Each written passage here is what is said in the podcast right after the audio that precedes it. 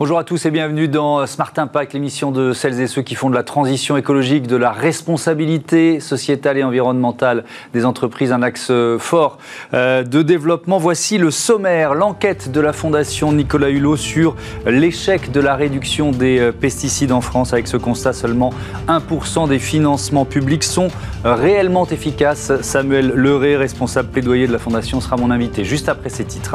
Notre débat portera sur les jeux vidéo à impact. Que signifie ce concept? Comment concilier ludique et éducatif? Jean-Jacques Launier, le fondateur du musée euh, Art Ludique, euh, en discutera avec Romain Vincent, professeur d'histoire géo à l'Académie de Créteil. Et puis dans Smart Ideas, une association à découvrir aujourd'hui, les bureaux du cœur. Voilà pour les titres, c'est Smart Impact. Tout de suite.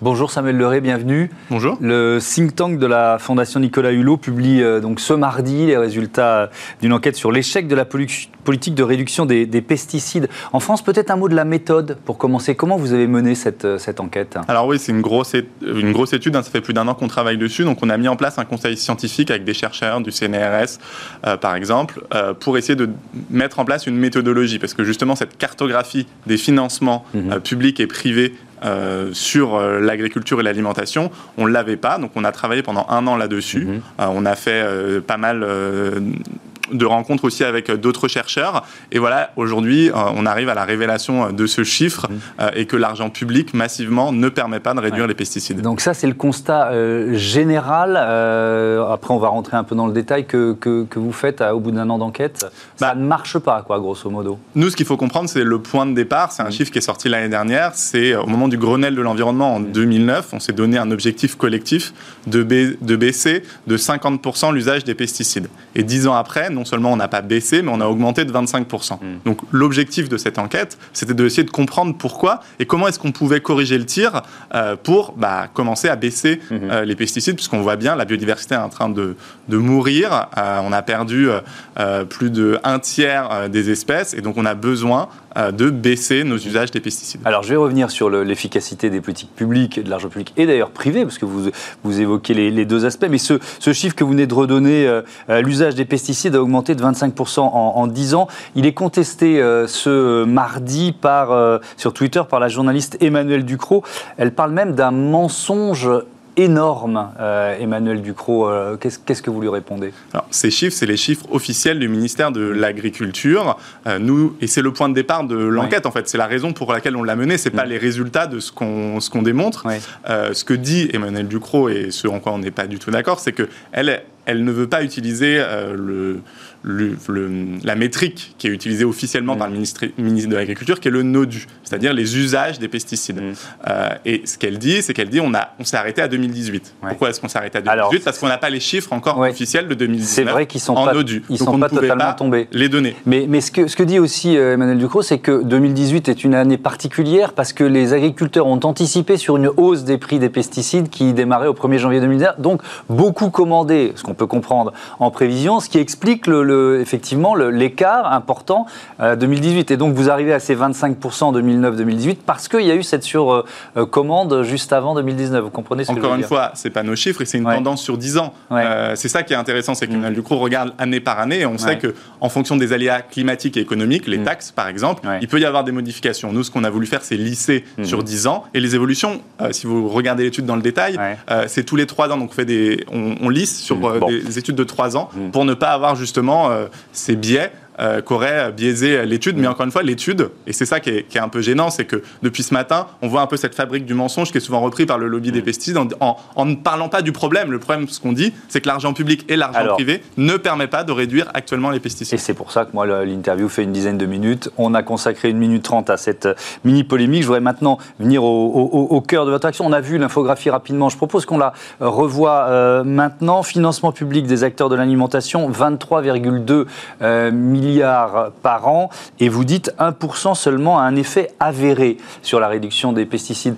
Je voudrais revenir sur cette formule effet avéré. Ça veut dire quoi pour vous? Alors, nous, on a pris euh, la totalité, donc les 23 milliards. On a regardé ceux qui avaient un objectif de réduire les pesticides, ceux qui l'affichaient dans leur financement public. Et on s'est rendu compte qu'il y avait 11% euh, qui l'affichaient. Donc déjà, c'est très peu. Hmm. Et après, dans ces 11%, on a regardé finalement ceux qui avaient vraiment des critères et qui permettaient de, baisser, notamment dans tout l'argent européen qui vient de la PAC, mais pas seulement, hmm. aussi sur les, baisses de charges qui sont prévues, le CICE à chaque fois, par exemple. Euh, et en fait, on s'est rendu compte que dans, parmi ces 11%, il n'y en avait que 1% en tout, donc c'est bien 1% des 23 milliards, 240 millions seulement, qui avaient un usage pour réduire les pesticides. C'est surtout euh, les aides à la conversion à la bio et au maintien à la bio.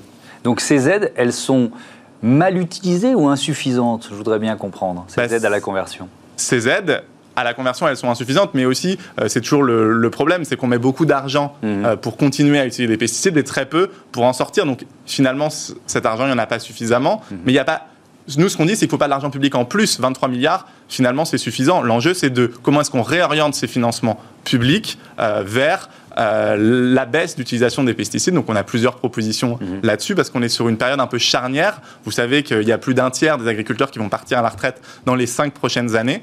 Euh, du coup, on a un enjeu euh, de réorienter l'agriculture pour baisser les pesticides. Mhm. Dans ce rapport, la, Fondation Nicolas Hulot scrute aussi les financements privés, 19,5 milliards par an. D'abord, d'où il vient quand on parle de financement privé? J'imagine il y a les banques, il y a... Alors c'est les prêts, mhm.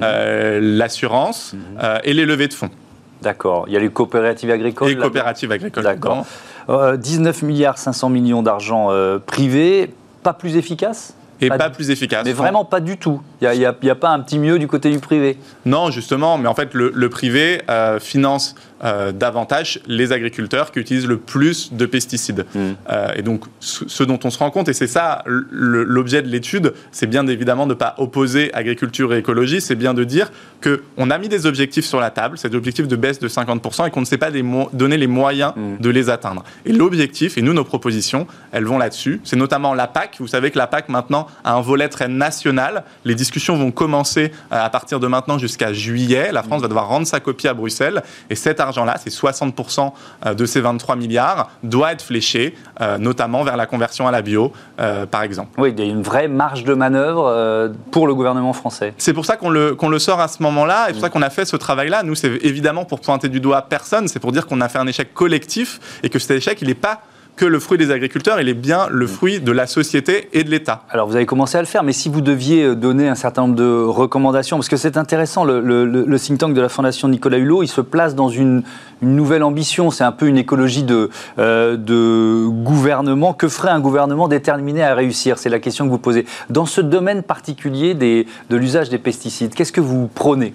Alors, euh, je vais vous donner trois exemples. Le mhm. premier, c'est, on voit ce qui marche, c'est les aides à la conversion et au maintien à la bio. Aujourd'hui, c'est très peu d'argent, il faut les multiplier par 5. C'est possible euh, dans le volet national de la PAC, ce qu'on appelle le PSN mhm. dans le jargon. Le deuxième chose, c'est la question de la fiscalité. On s'est rendu compte que les, les, baisses de charges, notamment toutes les aides qui allaient aux agriculteurs, n'avaient pas de différence entre ceux qui utilisaient beaucoup de pesticides et ceux qui en utilisaient peu, y compris également dans le système agroalimentaire, hein, d'une manière générale. Hein. Euh, Lactalis, par exemple, euh, euh, il n'y a que 7% de, l'argent qu'il reçoit qui sert à faire des produits bio. et donc, justement, sur ça, nous, ce qu'on dit, c'est qu'il faut avoir un malus et un bonus, mhm. donc utiliser cette fiscalité qui soit, qui soit programmée sur les 10 prochaines années, donc qui évolue dans le temps, pour aider le monde agroalimentaire dans son ensemble à évoluer. Vous, ne pointez personne du doigt, mais vous écrivez quand même dans le rapport que 9% des exploitations françaises consomment plus de 55% des pesticides.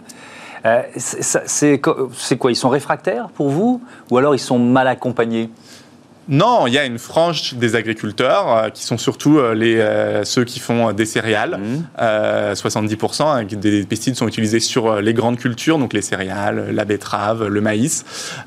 et donc ces 7%, c'est ceux qui ont beaucoup augmenté et leur surface agricole et leur utilisation des pesticides. Donc c'est bien ceux qui posent un problème. Il y a en bas ceux, à peu près 30%, qui utilisent de moins en moins de pesticides et qui en utilisaient déjà peu. Et il y a finalement ce ventre mou au milieu des agriculteurs. Mhm. Euh, et c'est là où on est dans un moment un peu charnière. La pièce peut tomber d'un côté ou de l'autre. Soit on les accompagne pour qu'ils rejoignent ce groupe euh, des, qui utilise le moins, des, le moins de pesticides, soit ils vont aller vers euh, utiliser de plus en plus de pesticides. Et c'est particulièrement important parce que c'est la le troisième solution qu'on veut mettre en avant. Mhm. C'est que dans cet argent qui vient euh, de Bruxelles, il y a euh, des aides à l'installation. Et ces aides à l'installation, elles doivent aller à 100% presque à l'agroécologie. Il faut que tous ceux qui s'installent s'installe maintenant, s'installe en agroécologie, sinon on n'arrivera pas à gagner la bataille des pesticides. Mmh. Merci beaucoup, merci Samuel Leray. Votre prochain rapport, il portera sur la mondialisation et les moyens de cesser l'importation de denrées issus de substances et de pratiques interdites en France, évidemment, ça va se rejoindre avec la, thématique du jour.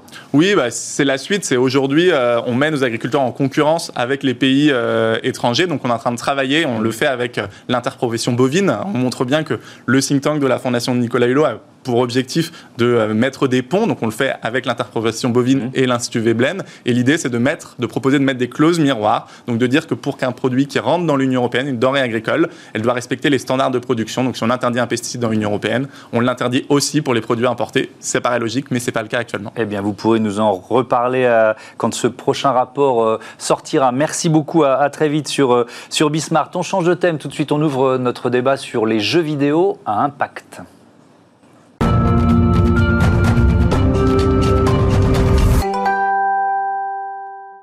Les jeux vidéo à impact, c'est quoi? Est-ce vraiment la nouvelle tendance du marché? Euh, On en débat tout de suite avec euh, Jean-Jacques Launier. Bonjour. Bonjour. Heureux de vous accueillir. Vous êtes le fondateur du musée Art Ludique. Euh, et puis avec nous en visioconférence, Romain Vincent, doctorant sur les usages pédagogiques du jeu vidéo, enseignant en histoire géo dans l'Académie de Créteil. Bonjour, bienvenue. Est-ce que vous m'entendez bien? Bonjour, oui, très bien. Bon, la liaison est bonne, c'est parfait. Jean-Jacques Lonier, euh, peut-être on peut commencer par évacuer un, cliché qui date pas d'hier, euh, le profil type, l'âge moyen d'un amateur de jeux vidéo aujourd'hui. Bah, déjà, il y a 72% des Français qui jouent, donc euh, c'est voilà, c'est archi familial. Maintenant, je crois que même 80% des Français jugent que c'est un, c'est un, exercice ludique et familial. Mm. Et si on va plus sur les jeunes de, de 10 à 24 ans, ils sont 95% à jouer. Donc c'est vraiment devenu un médium fondamental et, essentiel maintenant. Euh, jeu à impact, c'est le terme qu'on va employer dans, ce débat. Si vous deviez définir un jeu à impact, vous diriez quoi? Bah, Je pense que, alors, je reviens juste sur le fait qu'il y a aussi la parité dans le jeu vidéo. Oui, c'est vrai. Et, c'est qu'on est presque à 50%, on est à 47-53. Donc, mm. c'est, on croit souvent que c'est un jeu pour les jeux sont pour les garçons, pour les hommes, mm. etc tout est en train de changer et ça participe sûrement à, cette notion de jeu à impact parce qu'effectivement, bah, il y a un contenu maintenant. Euh, le jeu vidéo, c'est assez jeune. Ça, voilà, c'est, devenu populaire dans les années 72 avec euh, mm. Pong euh, et aujourd'hui maintenant. Ça me rappelle quelques souvenirs. Donc il n'y a pas si longtemps, mais aujourd'hui avec la technologie, avec le contenu qui est à la fois littéraire, musical, l'écriture, mm. ben, on arrive à des, à des vraies histoires et je pense que c'est ce qui participe à la fois à raconter notre histoire, à la fois à raconter peut-être notre futur. Mm. Romain Vincent, euh, je commence là, aussi euh, par la définition avec vous. Euh, vous, diriez quoi pour, définir? Ça va au-delà du jeu éducatif, le jeu à impact oui, c'est un peu difficile à définir. Il faudrait peut-être donner quelques quelques exemples de jeux. Je ne sais pas ce que vous entendez par ce terme, mais c'est c'est un de ces termes qu'on utilise beaucoup ces dernières années pour qualifier des jeux qui ne seraient pas alors c'est un peu curieux à dire, mais des jeux qui seraient pas que des jeux, c'est-à-dire euh, des jeux qui auraient une mission supplémentaire et euh, c'est un terme un peu plus euh, peut-être novateur que, que jeu éducatif, même si quand on, quand on analyse les dispositifs, on se retrouve à peu près en face des, en face des mêmes choses. Hein. C'est-à-dire que dès qu'un jeu présenté comme oui, à impact, comme éducatif, comme euh, expressif, comme euh, voilà, vous avez plein d'adjectifs des fois qui se rajoutent, comme politique. Bon, euh, souvent c'est des formes de jeu qui justement insèrent dans leur dans leur dispositif des, des, formes assez classiques en fait de de, pédagogie finalement, si mmh. on devrait en fait donner des Donner, donner, des caractéristiques. On, peut prendre quelques exemples. Romain Vincent, par exemple, vous êtes professeur d'histoire et de géographie. Le jeu Soldat inconnu d'Ubisoft, ça peut être un outil pédagogique? Alors, euh, cette question d'outil pédagogique, il peut être un outil pédagogique à partir du moment où on le transforme en outil pédagogique. C'est pas quelque chose qui va de soi, euh, parce que le jeu vidéo, on peut d'abord s'accorder qu'il est vécu comme un, comme un jeu avant d'être un médium, avant d'être une œuvre culturelle, etc. Déjà, pour les joueurs, il est vécu comme un jeu, c'est-à-dire avec une, une attitude ludique. Un jeu comme Soldat Inconnu, comme Soldat Inconnu d'Ubisoft, il est évidemment intéressant parce qu'à mon sens, il montre un peu le, euh, la, séparation assez claire qu'on a entre le ludique et l'éducatif et le sérieux, si vous voulez, dans ce genre de jeu.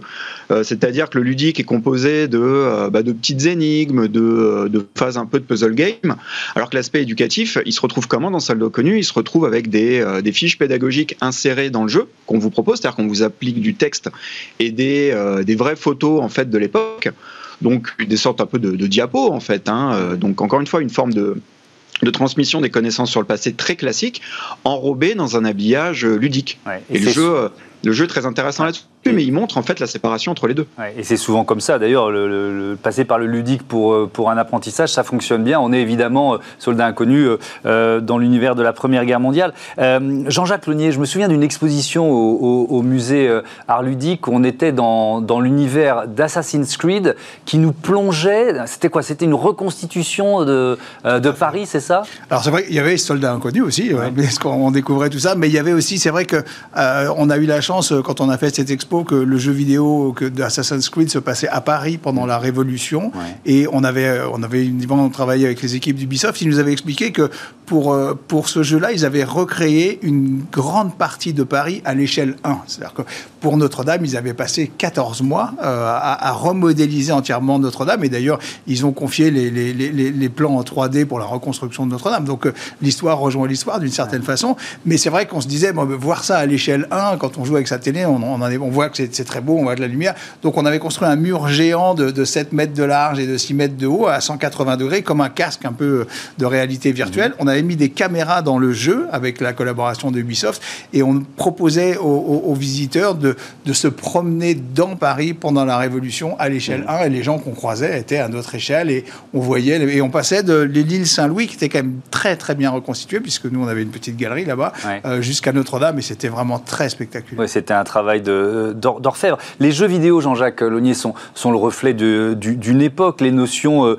d'écologie, d'inclusion, de diversité, enfin je pourrais en citer euh, beaucoup qui sont peut-être recherchés par les nouvelles générations de, joueurs. Est-ce que ça veut dire que les éditeurs, les concepteurs de jeux vidéo suivent cette tendance aujourd'hui? Est-ce qu'on voit apparaître de plus en plus de, jeux vidéo avec cette dimension? Ou est-ce que finalement, ce que disait Romain Vincent un jeu c'est d'abord fait pour jouer quoi? Non, je crois qu'il y a une vraie. C'est comme la littérature en fait. On mm. est, c'est arrivé à un genre comme le cinéma. Enfin, il y a plus de gens qui jouent aux jeux vidéo qui vont au cinéma. Hein, donc, euh, donc évidemment, bah, les éditeurs réfléchissent. Il y a des gens passionnés. Il y a un studio qui s'appelle Quantic Dream, qui est un studio français, qui a sorti un jeu qui s'appelle Detroit sur l'intelligence artificielle et, on incarne euh, un personnage qui est, qui, est, un espèce de, de, robot en fait, mm. mais qui a une grande intelligence et, et, il est victime de tous les racismes. Et à un moment, la, technologie permet euh, aux joueurs d'avoir le choix. Est-ce que vous vous rebellez Est-ce que vous supportez Est-ce que vous allez rejoindre euh, euh, vos, semblables pour vous battre contre les humains enfin, et, donc, je pense qu'il y a des notions de choix. Donc, euh, c'est à la fois raconter les histoires passées, mais à la fois peut-être anticiper nos peurs, nos révoltes, et ça fait réfléchir. Et je pense que c'est passionnant parce que c'est, dans la mesure où c'est interactif, c'est extrêmement émotif. Mmh. Romain Vincent, il y, a, un marché du jeu à impact. Est-ce que, et si oui, est-ce que vous le voyez grandir? Euh, difficile à dire. On va dire que les, les, les, jeux qui se veulent, euh, encore une fois, plus qu'un jeu, donc avec une, une mission euh, ici, par exemple éducative, ça, c'est pas, c'est pas nouveau. Hein. On pourrait reprendre tout le marché en fait du, du ludo éducatif dans dans les années 90, voire même avant, avec l'enseignement, ce qu'on appelait le AO, l'enseignement par ordinateur. Et euh, on voyait déjà un peu ce genre de, ce genre de programme avec euh, toujours maintenant des, euh, des, choses un peu similaires. Si vous regardez le, mode éducatif d'Assassin's Creed s'appelle le Discovery Tour. Bon, bah, il reprend une forme, encore une fois, de pédagogie assez classique. On vous, on vous donne en fait des, des visites guidées sous forme d'audio guide avec à la fin un petit QCM à répondre. vous avez aussi ce qui devrait sortir dans les mois à venir, je crois, par une, une entreprise française qui s'appelle un jeu qui s'appelle Powers me semble-t-il, ou dans les premiers trailers qu'ils ont, ont dévoilés, euh, bon bah voilà, on se retrouvait euh, toujours devant des, équations mathématiques euh, très scolaires, mais habillées avec une mise en forme un peu plus, un peu plus comment dire animée, ou des ou des QCM par exemple pour pour l'histoire. Donc si vous voulez que, que ça soit un nouveau que ce soit un marché actuellement, oui, qu'il soit nouveau, pas, pas vraiment en fait. Mmh.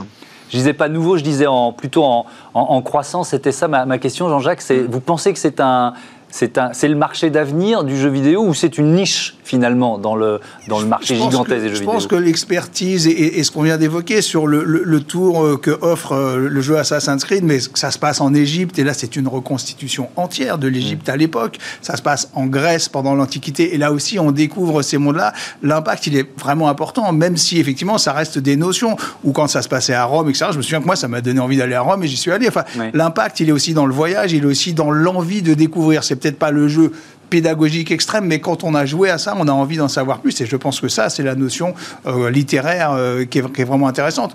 Après, il y a des jeux, il y a des jeux plus, plus euh, ludiques. Animal Crossing, par exemple, est mm. un jeu dont on a beaucoup parlé l'année dernière. C'est le jeu le plus vendu. C'est une espèce de simulation de vie. Alors pendant le Covid, où tout le monde était planqué, mais finalement, l'impact, c'était de s'échapper avec son île, ses personnages qui sont quand même euh, des, petits animaux parlants. Quoi. C'est un truc à la base pour les enfants. Or, la plus grande partie des joueurs, l'essentiel, c'était 24 ans. Avec une dimension écologique dans Animal Crossing, parce que son île, euh, il faut faire attention à, à la façon de le, l'utiliser ou de l'exploiter, entre guillemets. non, mais tout à fait. Écologique, les cultures, revenir si on n'est pas revenu la semaine suivante parce que les mauvaises herbes ont poussé, ouvrir un musée. Euh, je veux dire, il y a plein, plein de choses intéressantes comme ça. Et c'est un jeu qui finalement a eu un impact important parce que quand on était un peu confiné, j'ai l'impression que ça a permis aux gens de s'évader. Oui, ça fait du bien. Euh, un dernier mot, Jean-Jacques Lenier, vous allez rouvrir le musée Art Ludique dans quelques mois et ça fera du bien aux, fans dont, euh, dont je suis. C'est prévu pour quand et avec quelle philosophie? Ah, Ce serait prévu pour la, fin de l'année, en fait, en 2021, au, dans la gare Saint-Lazare. Donc c'est un lieu mythique, 1837, 120 millions de voyageurs actuellement. On sera derrière la grande horloge et ce sera sur bah, l'histoire de l'art, en fait, puisque c'est quand même très connecté à l'histoire de l'art. L'homme des cavernes dessinait les hiéroglyphes égyptiens, la tapisserie de Bayeux. Mm. Ceux qui racontent nos histoires aujourd'hui, bah, ce sont ceux du jeu vidéo, de l'animation, de la bande dessinée. Et ce musée, c'est le premier au monde qui va leur être consacré et on est vraiment impatient de l'ouvrir. Eh ben, merci d'avoir euh, tenu parce que c'était ça aussi, c'était un combat de réussir à, rouvrir le musée euh, euh, Art Ludique. On, y sera évidemment pour, euh, pour l'ouverture à la gare Saint-Lazare à Paris. Merci à tous les deux. Merci Romain Vincent d'avoir participé à, ce débat. À bientôt sur, sur Bismarck. Tout de suite, c'est Smart Ideas. On découvre l'association Les Bureaux du Cœur. Smart Ideas avec BNP Paribas. Découvrez des entreprises à impact positif.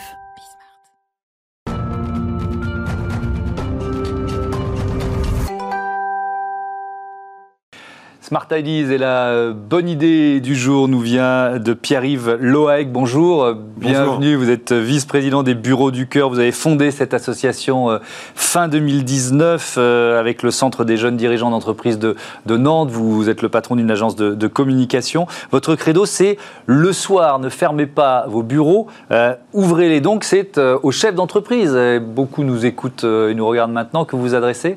Oui, effectivement, c'est à eux qu'on s'adresse parce qu'on fait le constat très simple que nos bureaux sont de plus en plus équipés euh, de, bah, d'équipements qu'on trouve aussi dans notre maison. Mhm. Euh, ça peut être euh, évidemment une douche, une cuisine pour réchauffer des plats, etc. Mais aussi de plus en plus des coins siestes. Enfin voilà. Et donc tous ces équipements, bah, à passer 18 heures, ils servent plus à rien. Mhm.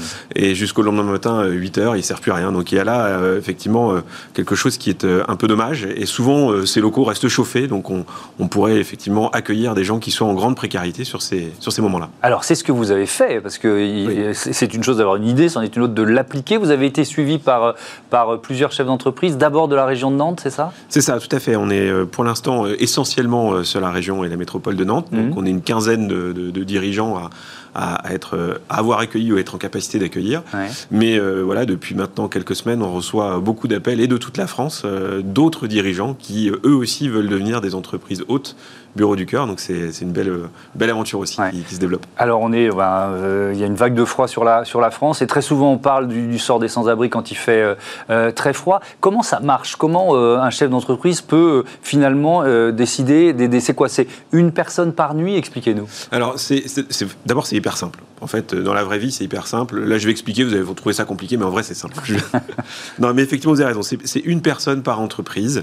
Parce que l'idée, c'est de redonner un cadre d'intimité, de sécurité euh, à une personne qui est en grande précarité. Mhm. Elle vient dans une entreprise généralement pour plusieurs semaines parce que c'est aussi le, moment de se reconstruire, de reprendre pied. Mhm. Et euh, comment euh, bah, l'entreprise, elle fait, euh, elle fait juste un tout petit peu d'aménagement pour créer un espace qui est réservé pour le soir, encore une fois, le soir et le week-end, pour accueillir cette personne. Donc dans la vraie vie, c'est très simple. Mais est-ce qu'il y a un accompagnement de l'entreprise? Alors, euh, moi, je suis dirigeant d'entreprise. Mon job, c'est pas faire d'accompagnement social parce que j'en suis bien incapable. Je suis pas formé pour, et, donc je, on, confie ça à des associations. Et en réalité, ce sont les associations qui nous emmènent, qui nous proposent des invités à héberger. Donc c'est toujours une relation tripartite entre mmh. une entreprise qui souhaite accueillir, un invité qui en a le besoin et une association qui fait l'encadrement social. Avec zéro contrepartie euh, demandée aux, sans-abri, on ne les demande pas de de faire quelque chose dans l'entreprise. Non, non, un hein, invité, c'est un invité. Bon, c'est important. Je sais pas comment vous invitez les gens chez vous, mais chez moi, c'est ouais, c'est clair. C'est important de le dire. Euh, mais ce qui est aussi important, c'est que les, les, deux mondes, finalement, se croisent et échangent. Il y a aussi cette démarche-là. Exactement. C'est une démarche très inclusive. Alors c'est un mot à la mode, mais ça mm. veut quand même dire quelque chose dans notre cas. Ça veut dire simplement qu'effectivement il y a une rencontre entre des gens qui travaillent et des gens qui sont dans la précarité. Mm. Et que évidemment, euh, moi ma conviction en tant que dirigeant, c'est que c'est le travail qui permet euh, évidemment de, sortir avant tout de la précarité. Enfin, en tout cas, c'est un vecteur formidable pour ça. Le logement en est un autre. Et, quand on réussit à réunir les deux, eh bien effectivement, on met le pied à l'étrier de gens qui, qui, ont pu être dans la galère par le, par le passé. Et pour les salariés de, de, de l'entreprise, il y a aussi un enjeu. Oui, il y a un enjeu parce que on fait vivre une une, aventure humaine, une expérience de solidarité qui est hyper simple sans argent. Enfin voilà, on fait euh, se rencontrer des gens. Et euh, bah, moi, j'ai un de mes collaborateurs dans mon entreprise qui, par exemple, a aidé euh, un de mes invités à refaire son CV, qui lui a aussi donné un vieux smartphone pour pouvoir contacter sa famille en Afrique. Enfin voilà. Mmh. Donc des choses très simples, sans qu'on ait jamais eu à demander quoi que ce soit à nos collaborateurs, et ça se met de manière très naturel en place. Ça veut dire que les réseaux de l'entreprise, au sens large, ils peuvent aussi se mettre en marche pour aider à, la réinsertion. C'est ça. Évidemment, on, parle beaucoup des réseaux de dirigeants et, c'est vrai qu'ils sont plus souvent assez efficaces. Euh, nous, on a trouvé un, deux emplois à l'un de nos invités. Euh, comment euh, voilà, on, voit qu'effectivement il y, a, du, sens à faire venir des gens qui sont en précarité dans les entreprises, à faire effectivement se rencontrer des gens qui ont des réseaux qui peuvent les faire bénéficier, et puis des salariés qui peuvent faire œuvre de solidarité. Et donc là, je suis sûr que vous avez convaincu plein de chefs d'entreprise. Ils font comment? Ils vont sur le site euh? Oui, absolument. Ils vont sur bureauducoeur.org. Ils nous laissent un petit message sur le formulaire et on les rappelle très vite pour essayer de, mettre ça en place. Et ben voilà, merci beaucoup. Merci, euh, euh, Pierre-Yves Loec et bon vent à votre association. les bureaux du cœur, voilà, c'est la fin de ce Smart Impact disponible H24 sur bismart.fr ou alors sur les box. et c'est à 9h, midi, 20h30. Salut, à demain.